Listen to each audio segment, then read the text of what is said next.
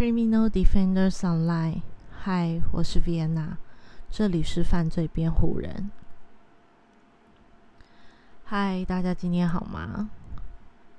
嗯，我不太好，对，有深受深受金钱金钱症候群而苦。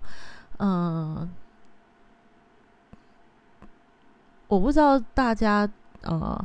在金钱金钱的部分会这样不舒服？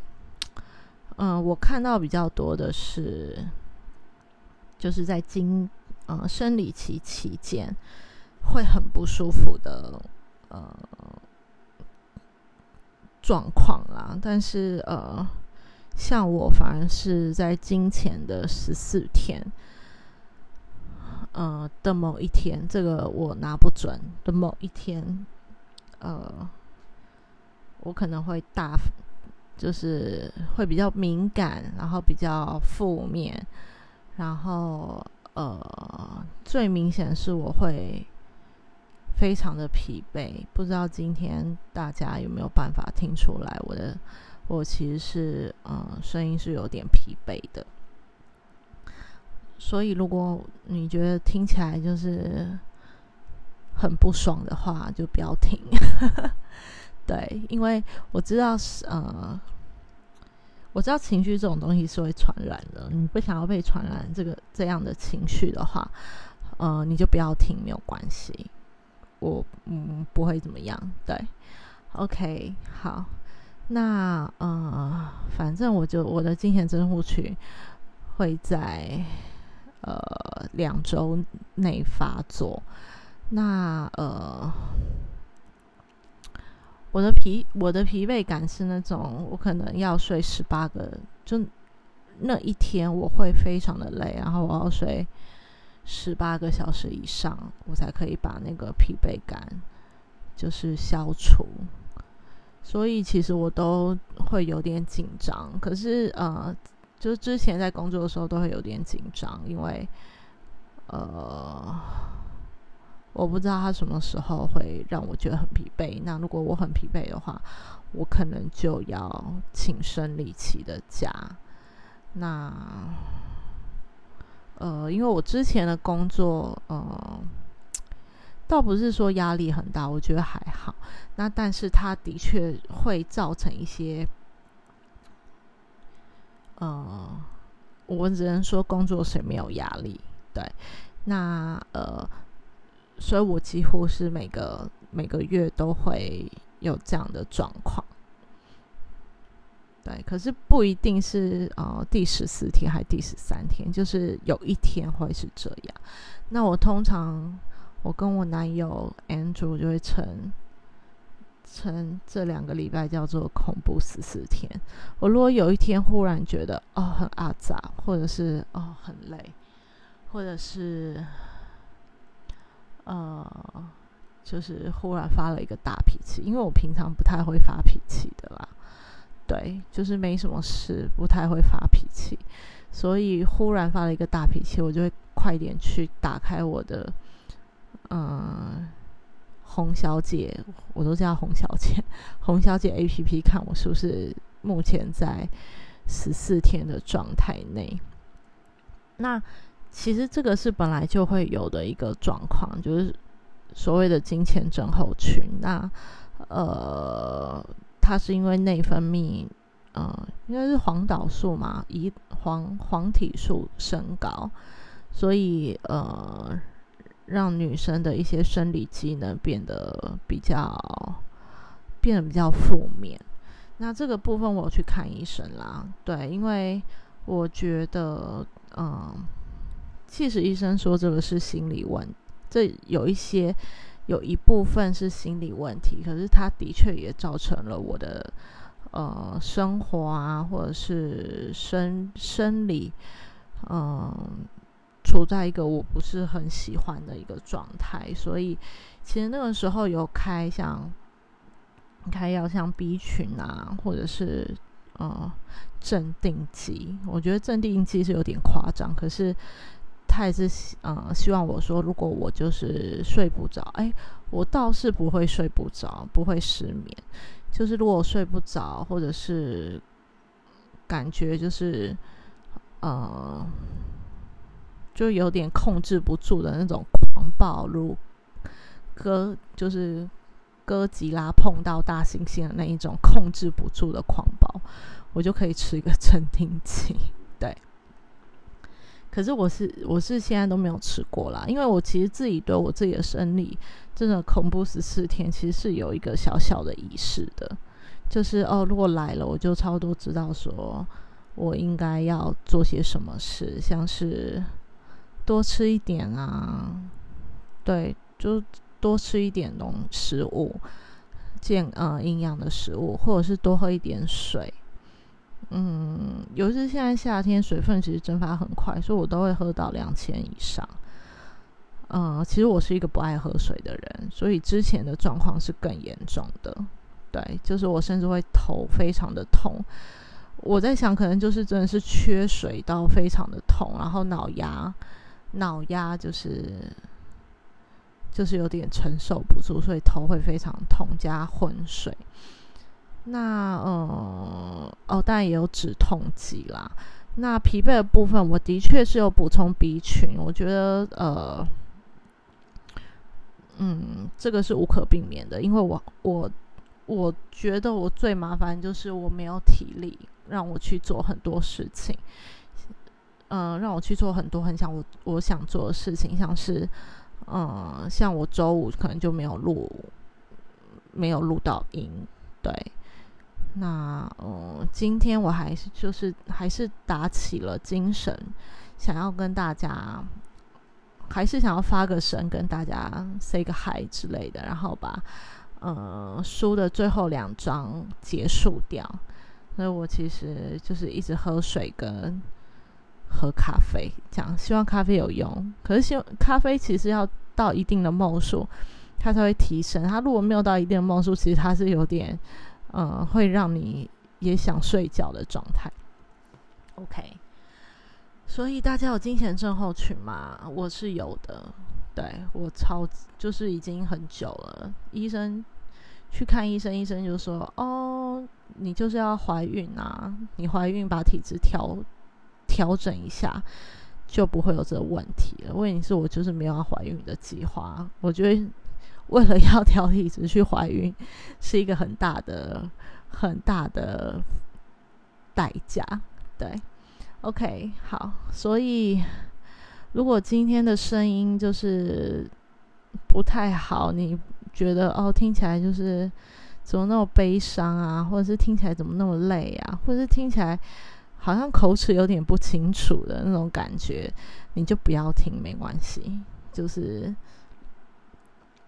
就是我也希望你听到的是比较有活力的我，但是还可以忍受的朋友，就请你们陪着我一起把这两章，呃，最后两部把它看完。因为最后两部其实，呃，我是有个结论的，就是他的大学生活真的很普通，我觉得很普通，但是他的家庭生活会造就他。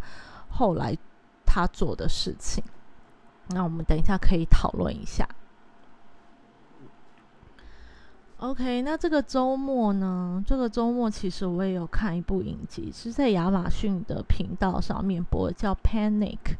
那它的背景其实也很像《安息公寓》，它的背景然后人设，呃呃。不应该说人设，就是也是呃，他背景在大学，那一样是一群大学生的爱恨纠葛、情欲流动。情欲流动这个真的不知道是谁造出来的，非常啊，我记得啦，就是呃前几年一个案子，就是造出来的“情欲流动”这个词的一个。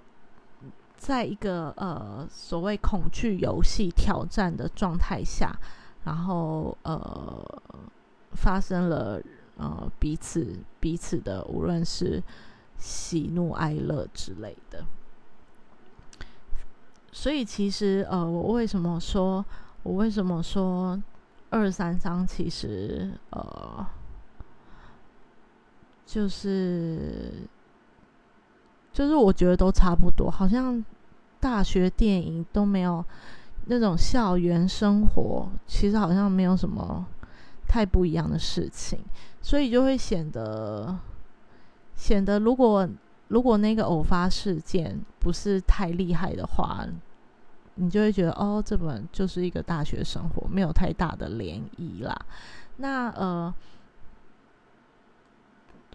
嗯。所以我就觉得说，哦，就是一样的大学场景，然后一样有 party，一样就是有一坨一坨学生，然后这一坨这一坨学生呢，彼此都有彼此自己的秘密，然后彼此就是呃八卦来八卦去的，然后一样有人死去这样，对，所以其实都是一样的脉络。那呃。我也相信这一这一部片可能会被拍到，呃，送到就是 Netflix 拍，可能也就是因为这样，就是这样的内容。对，可是这样内容真的很多了，我看有点腻。所以这本书这本书，你你问我说好不好看，我会觉得呃，我不会再看第二次。对，就是。对我来讲，就是感觉比较千篇一律啦。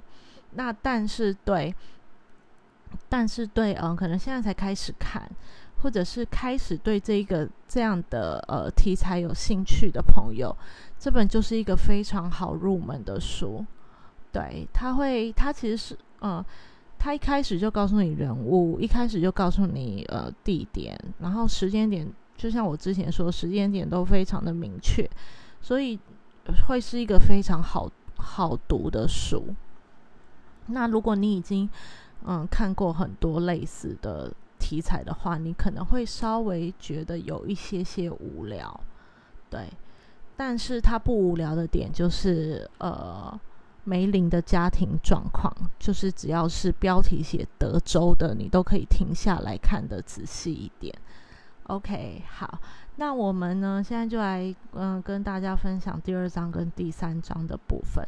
第二章的部分，第二章部分就是我几乎非常快速的看过去，哈就是跳快跳过的部分。第二章第二章的篇幅也不多啦，对，呃，就是可能才二三二三十页而已吧，二嗯二三十页。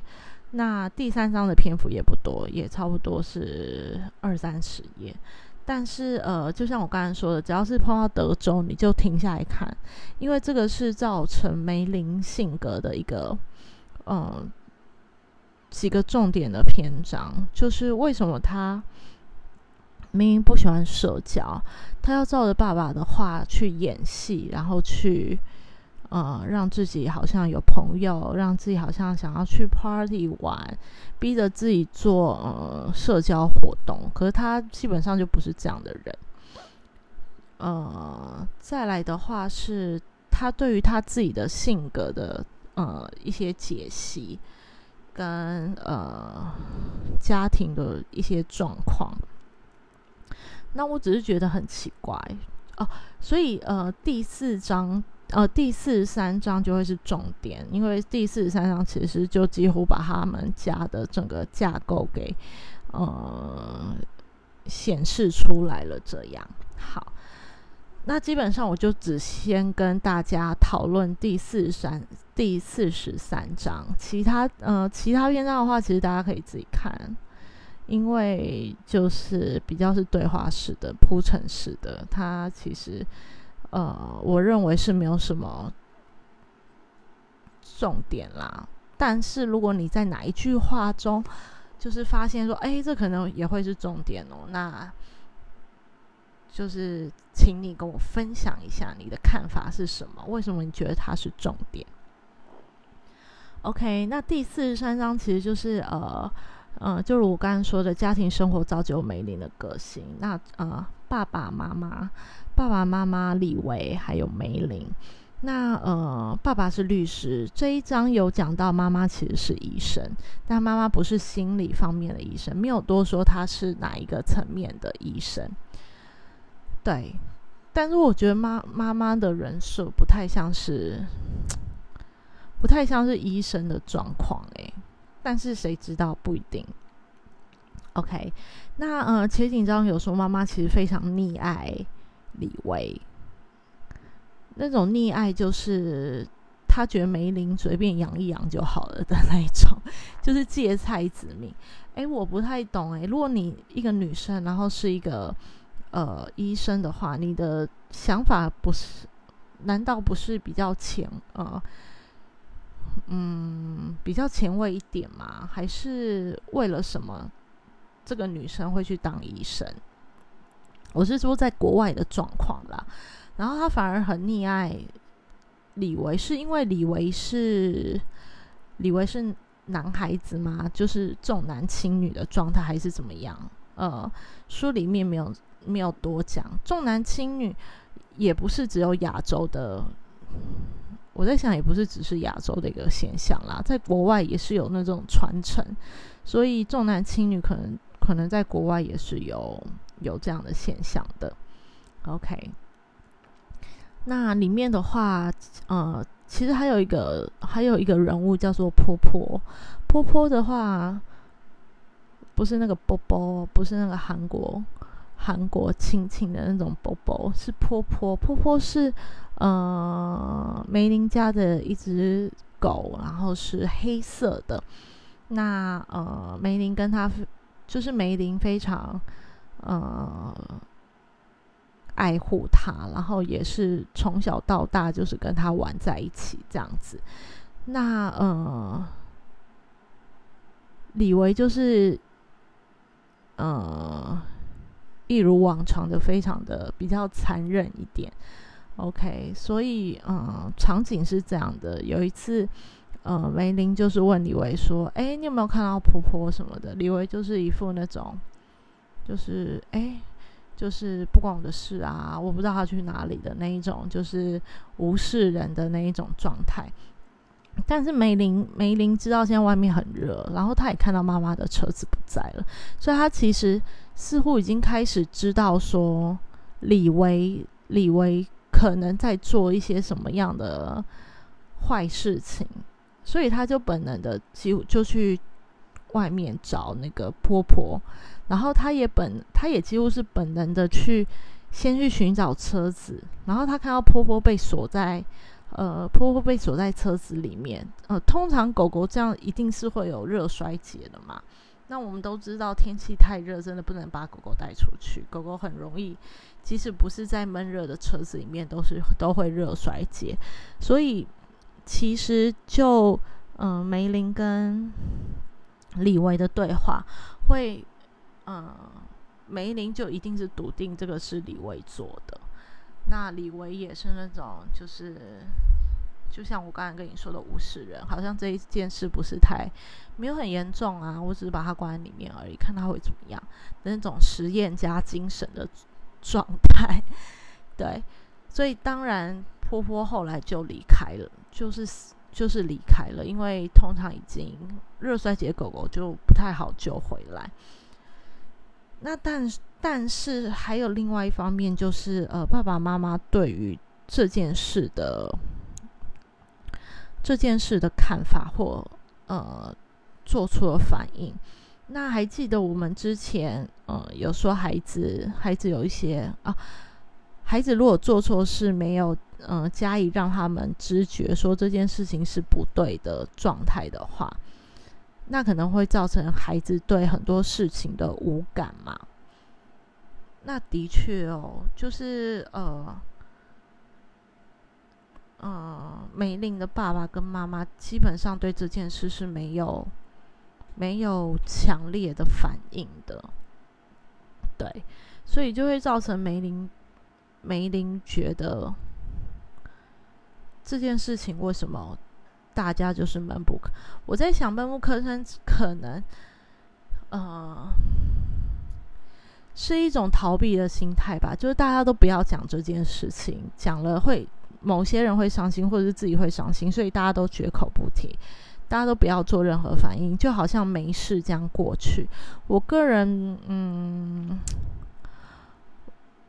我相信很多人是，呃，这叫逃避嘛。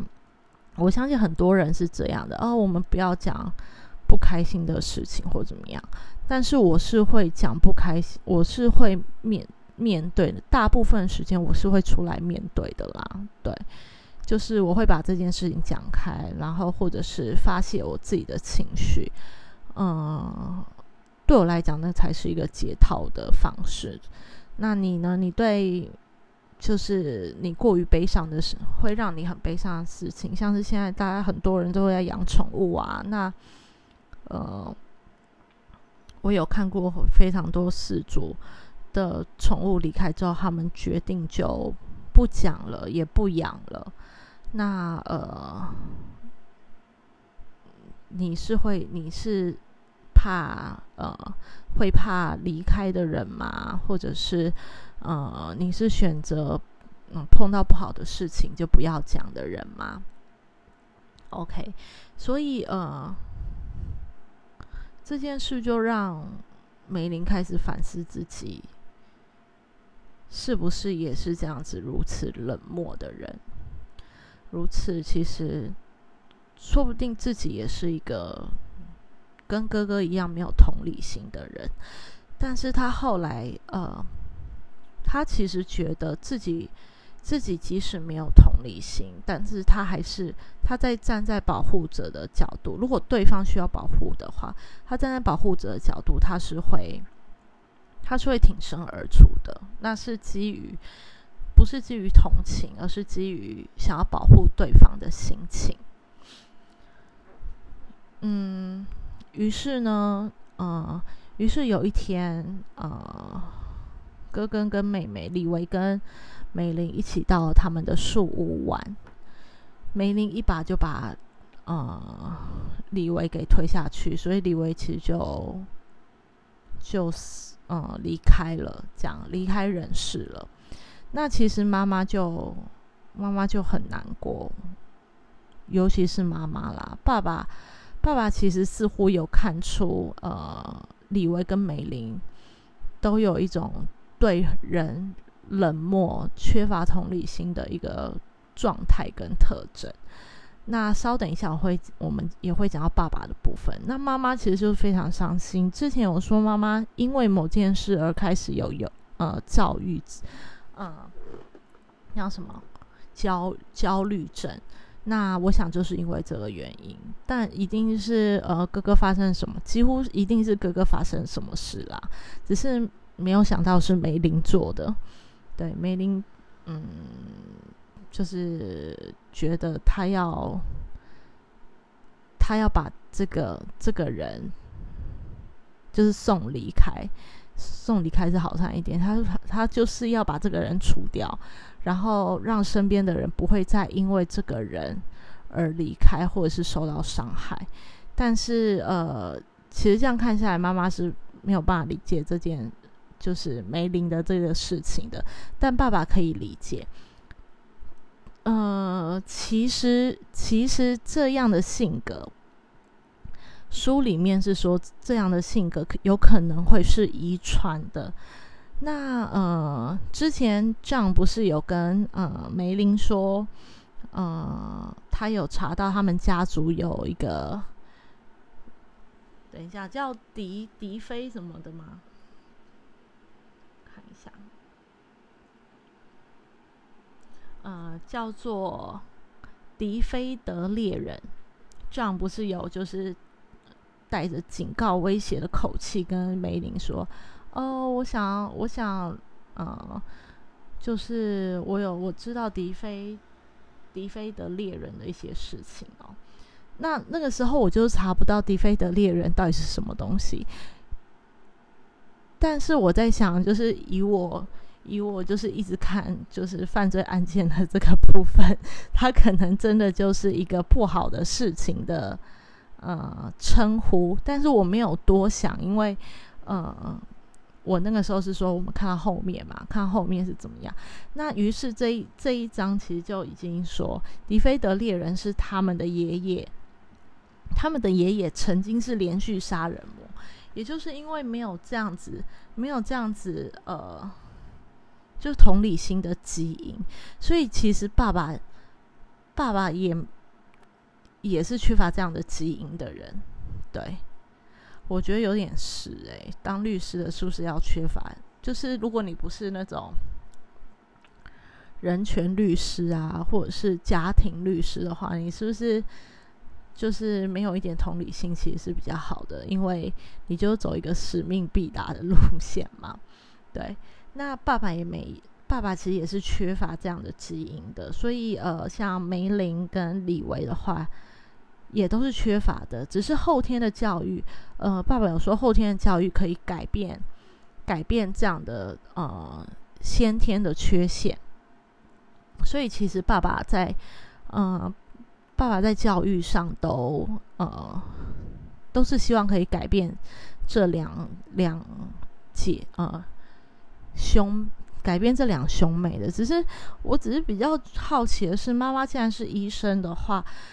他呃，其实不能说，呃，因为妈妈不是心理医生嘛，呃，不能说妈妈一定会懂这件事情。但是，呃，我只是觉得这样人设好像设计起来有点怪怪的，对，就是不知道哪里怪，大家可以跟我讲一下嘛。就是医生，然后溺爱自己的小孩，然后。自己的小孩明明就有一些就是心理上的特征，然后自己的都不知道，或者是 这很难讲。对啊，可是我觉得这个人设怪怪的啦。对，所以呃，觉得这个人设是合理的，可以就是告诉我你觉得合理的点是什么？你觉得不合理，你如果也可以讲出不合理的点，这样更清楚的话，拜托和我分享，因为我真的觉得这个人设怪怪的。然后呢，呃，所谓同理心的这个部分，所以呃，缺乏同理心，呃，就让我们知道梅林的性格其实是更显现，他不喜欢与人交往嘛，因为他觉得他没有办法去感受人家的喜怒哀乐，他其实就是一个，就是一一如往常很冷漠。那这就其实可以呃说明为什么。他的爸爸也教他演戏，然后他在大学生活也硬着要演戏。一部分是因为他的成绩其实非常优优异。那他在呃霍尔之前，他其实有呃其实也有去申请很多很好的学校，他的成绩基本上都会上。但是因为他几乎没有所谓的社团活动。或者是呃团体活动，所以被很多比较好的学校刷下来了。那这也是为什么他觉得哦，那他在大学可能要做一些改变的状态，因为他达不成他的目标。那是不是真的是如此的话？呃，我所知道的也都是一些新闻报道的，呃，新闻报道的，就是。申请资格啦，对，嗯，团体活动真的对，就大学的申请是一个很，呃，很重要的嘛，就是好的大学申请，我相信是啦，因为可能，可能就是希望，呃，招进来的学生是非常优秀，他不但可以呃单独作业，他也可以跟团体合作嘛。那我们也一直都说团体合作是一个，呃。是一个非常在这个时代非常有利的一个呃非常有利的做法啦，对，就是呃多人合作总比一个人的合作的一个人独做的力量大，这样，OK，所以嗯，就是因为这个部分，我觉得帮个大家科普一下，就是呃。BBC、BBC 等外媒，它其实呃也有针对这个同理心跟基因有没有关系的这个部分去去做研究。因为我们我们本来其实看到就是像之前我可能会听到很多呃犯罪心理学是哦，可能家庭生活不 OK 啊，然后。缺乏资源啊，然后爸妈爸妈的虐待啊，不论是身体的或者是心理的，那呃撞到头啊，让大脑的什么前额叶、前额叶受损啊之类的比较像，但是我们好像都比较少听到，嗯，同理心这个部分是跟基因有关系的。OK，所以嗯，的确有，那它其实就是至少。至少有百分之十的 percent 这样，OK，那他是说呢，嗯，这应该是二零一八年的新闻。那现在有没有再更新的？我看到就是二零二一年还是用二零一八年的这一个新闻。OK，那呃，BBC 等外媒报道，有英国剑桥大学科学家针对五千人进行实验。嗯，首次发现基因对人们是否具有同理心扮演着重要的角色，并发现女性比男性更具有同理心。所以，呃，我们当然不能说同理可证啦。就是如果以这样子脉络去寻的话，李维会有这么大的呃反呃特征显示，嗯。似乎就可以讲得通的，因为梅林可能还是会有一些压抑，或者是呃，他还在学习的过程中。OK，那呃，报道指出呢，同理心在人类社会关系中扮演着重要的角色。例如，有人悲伤难过，可能需要安慰，那我们就需要用同理心去应对他。那过去一般认为同理心是孩童阶段。和生活经历中所形成的，但是不呃，就是最近刊登的《转化精神病学》杂志上的论文有指出，同理心和基因呃之间的关系的确也是存在的。那呃，研究者让研究者让这五千个受试者留下唾液唾液的样本，以便做 DNA 的测试。那呃，检测受试者的 EQ，也就同理商数，结果发现一个人有没有同理心，至少有百分之十的 person 和基因有关。那嗯，其实他讲的非常简略，细节如何的话，嗯，可以再去再去找寻一下。那我觉得作者在。在设定梅林的部分，就是把它设定在呃基因的这个状况。但是我觉得只有十 person 的话，会不会其实它可以被遗传的几率也很少？所以其实梅林跟李维基本上是呃，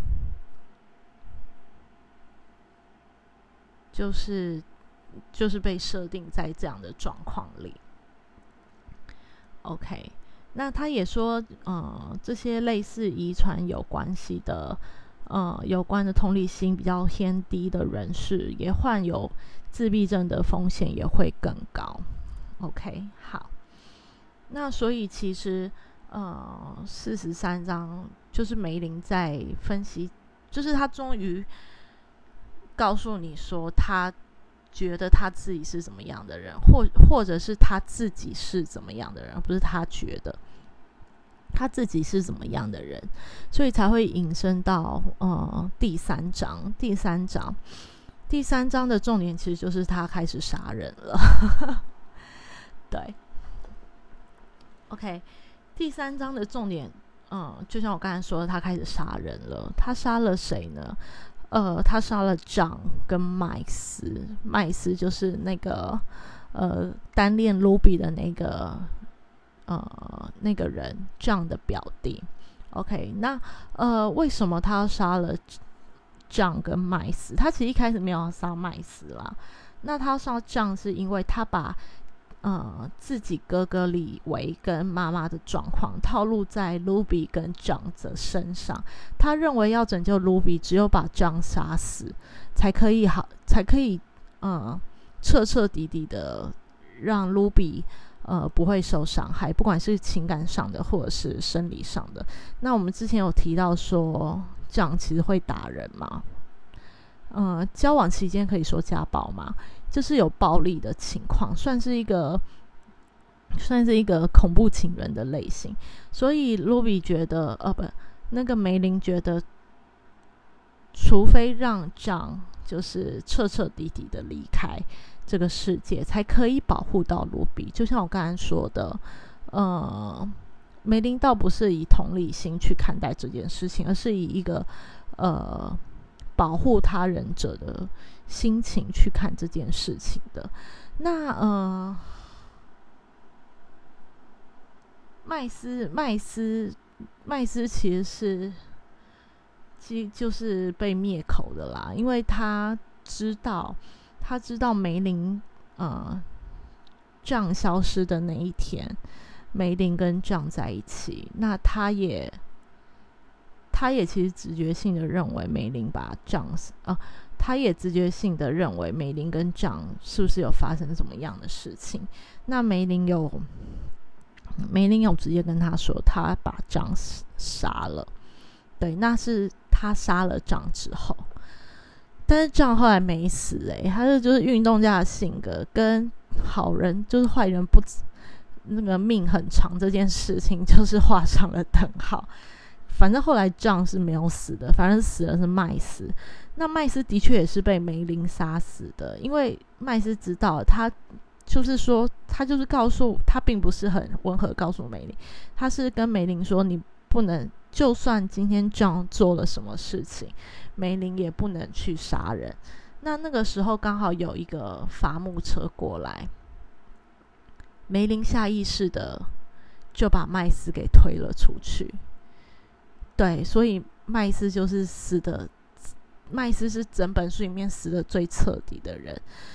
嗯，梅林说，梅林说麦斯太善良了，善良到就是让仗很嫉，就是让仗。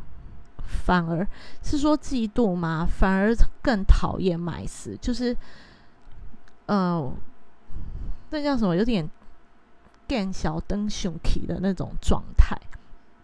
对，那他觉得今天一是麦斯也知道这件事情了，麦斯知道他杀了张，然后二是二是他不能让他的这个计划被麦斯。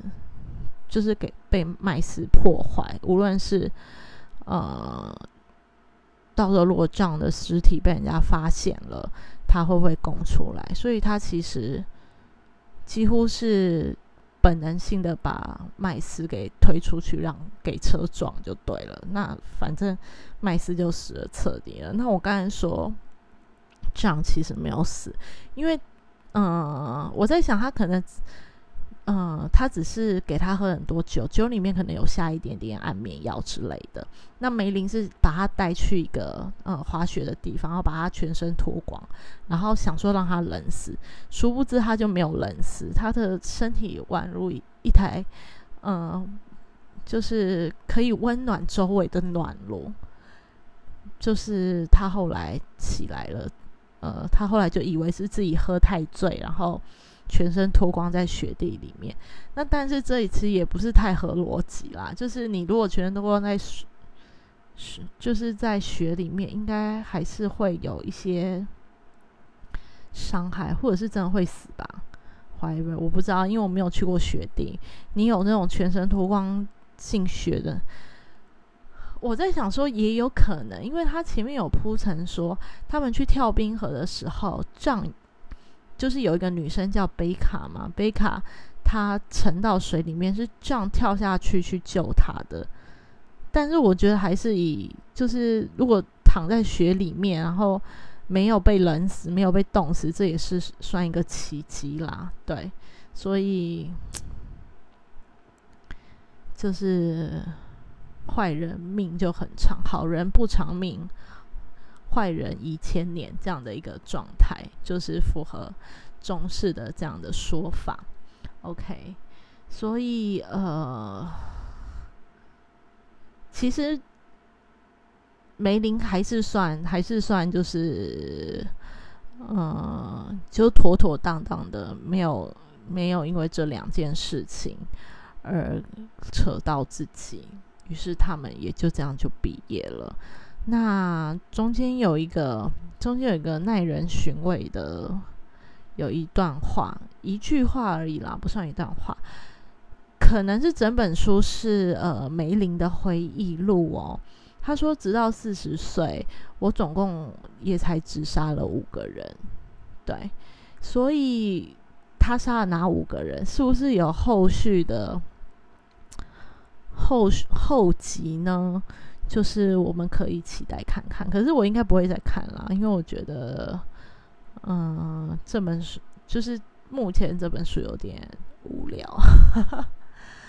对，就是呃，是因为我很常看，我我觉得无聊不是因为他写的不好，而是这样的题材其实呃很多人都有运运运用过了，所以呃就不会显得那么的特别。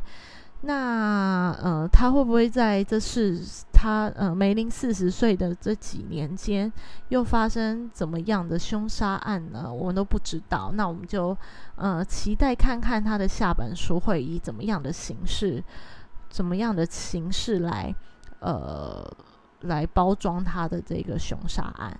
好，OK，真是有种越讲越起劲的感觉，讲到乐色车都来了。